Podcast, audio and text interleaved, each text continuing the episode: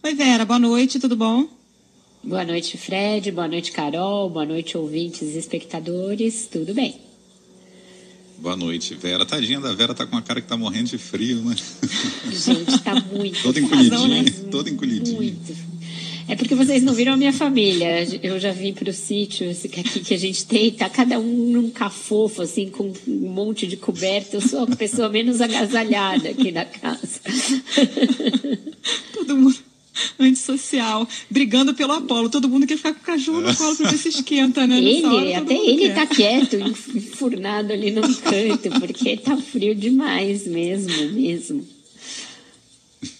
Ô Vera, vamos falar das repercussões daquela live canhestra de ontem do presidente Jair Bolsonaro, em que ele ah, teve que admitir que não tem prova mesmo de fraude na urna eletrônica, mas hoje a gente já teve algumas reações, né? O presidente do Supremo, Luiz Fux, deve, na semana que vem, na volta da na retomada do recesso, fazer um discurso rebatendo os ataques à corte.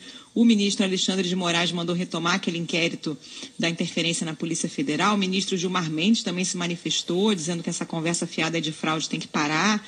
Então, a gente tem tido aí algumas reações a mais uma vez o presidente Bolsonaro colocando em xeque a lisura das eleições, né?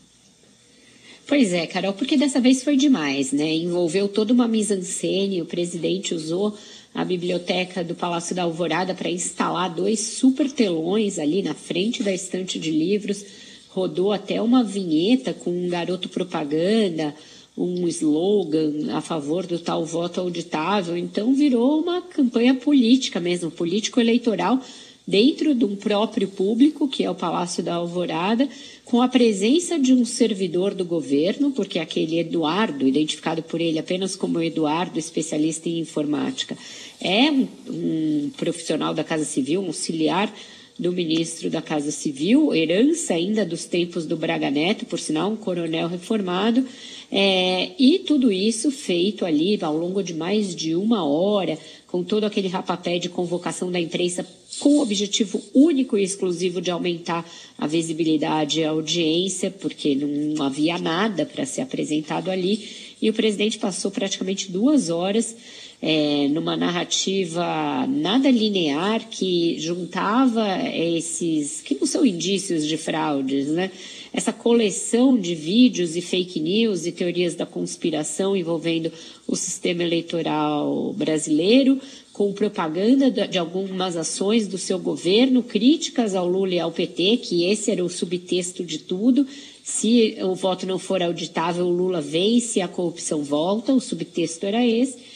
E algo incompreensível e inadmissível, porque é, os ataques ao, ao TSE, e em particular ao presidente do TSE, ministro Luiz Roberto Barroso, foram de fato muito pesados. Então, os ministros do Supremo passaram o dia conversando entre eles sobre as maneiras de reagir. Chegaram à conclusão de que as notas de repúdio e as manifestações é, de inquietação e de, e de repúdio elas não bastam, que talvez se tenha de partir efetivamente para uma ação questionando mais duramente o presidente a respeito desse comportamento.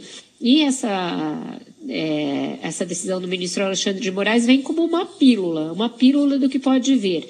Ele retoma o inquérito aberto a partir das acusações do ex-ministro Sérgio Moro de uso da PF. Lembrando que ontem Bolsonaro também envolveu a PF nessa mise-en-scène dele, dizendo que ia mandar um suposto mapa fraudado da eleição de 2014, sendo que o TSE tem o um mapa das urnas de 2014. Esse mapa já foi auditado pelo próprio PSDB e que a própria Polícia Federal já foi instada a falar sobre todos os casos de fraude que existe. E ela respondeu: sabe quantos existem? Nenhum, desde 1996. É, então, eu acho que com a volta do recesso do Judiciário, a gente vai ver outras medidas nesse mesmo sentido. O TSE já tinha pedido que o presidente informasse os casos de fraude, tinha dado um prazo a ele e ele não apresentou prova nenhuma na justiça, assim como não apresentou nessa live. Deverão vir mais medidas nesse sentido, de instar o presidente a parar de se comportar dessa maneira, porque atacar o sistema eleitoral é uma forma de atacar o Estado democrático de direito no entendimento de muitos desses ministros.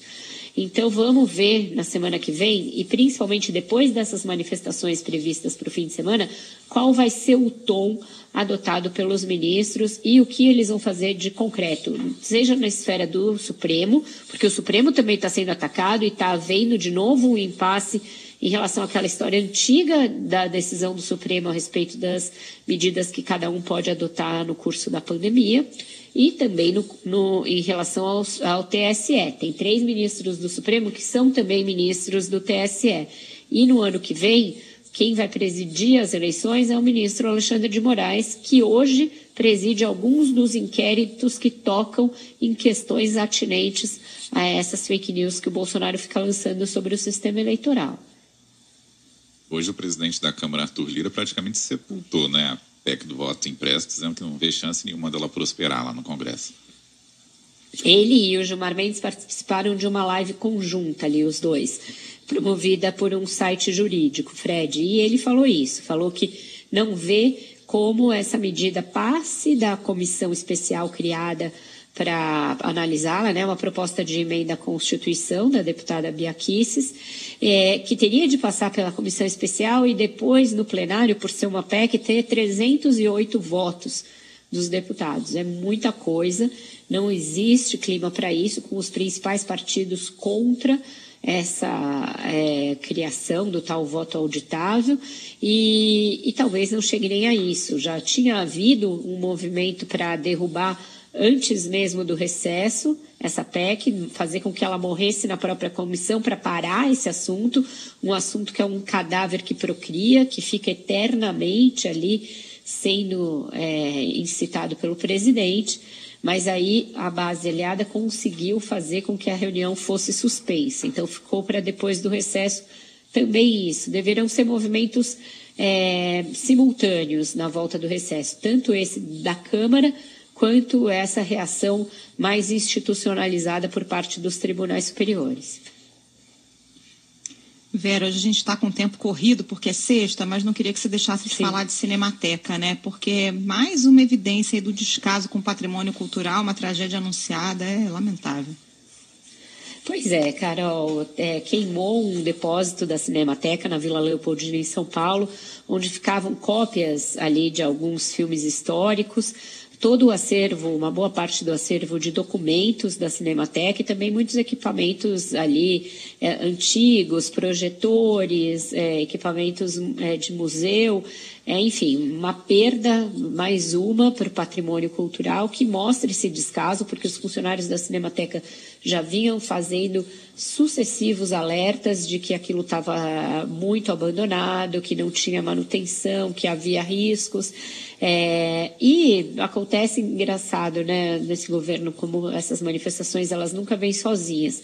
Também num dia em que o ministro Paulo Guedes faz um ataque despropositado a uma outra instituição pública, que é o IBGE, que está sob o guarda-chuva da sua própria pasta, ao dizer que a PNAD contínua, que mede o desemprego, é, é toda equivocada e que o IBGE está na era da idade da pedra lascada. Pois bem, se está, e é possível que esteja, uma vez que a gente tem visto aí uma série de descontinuidades nas pesquisas feitas pelo IBGE, é muito fruto da maneira como esse governo lida com as suas próprias instituições. O descaso com o censo, por exemplo, é algo que atinge o coração do IBGE. É uma das suas principais razões de ser, é promover o censo de 10 em 10 anos, e ele não acontece, já foi adiado dois anos sucessivos. Então, realmente tem uma um sucateamento dessa instituição, a pesquisa está descalibrada, assim como a outra que o Paulo Guedes enaltece, a do CAGED, também é desequilibrada, cada uma para um lado, né? Porque ela sofreu uma série de mudanças metodológicas para inflar o número de empregos. Então é isso, é um governo que tem um descaso absoluto com a coisa pública. É, ele tinha um discurso privatizante, não privatizou nada e só conseguiu sucatear as estruturas que tem de comandar. A Cinemateca é um caso triste, o IBGE é outro, mas são fenômenos é, fruto da mesma coisa. O presidente não está nem aí para o governo, seus ministros também não. Vamos com música então, Vera.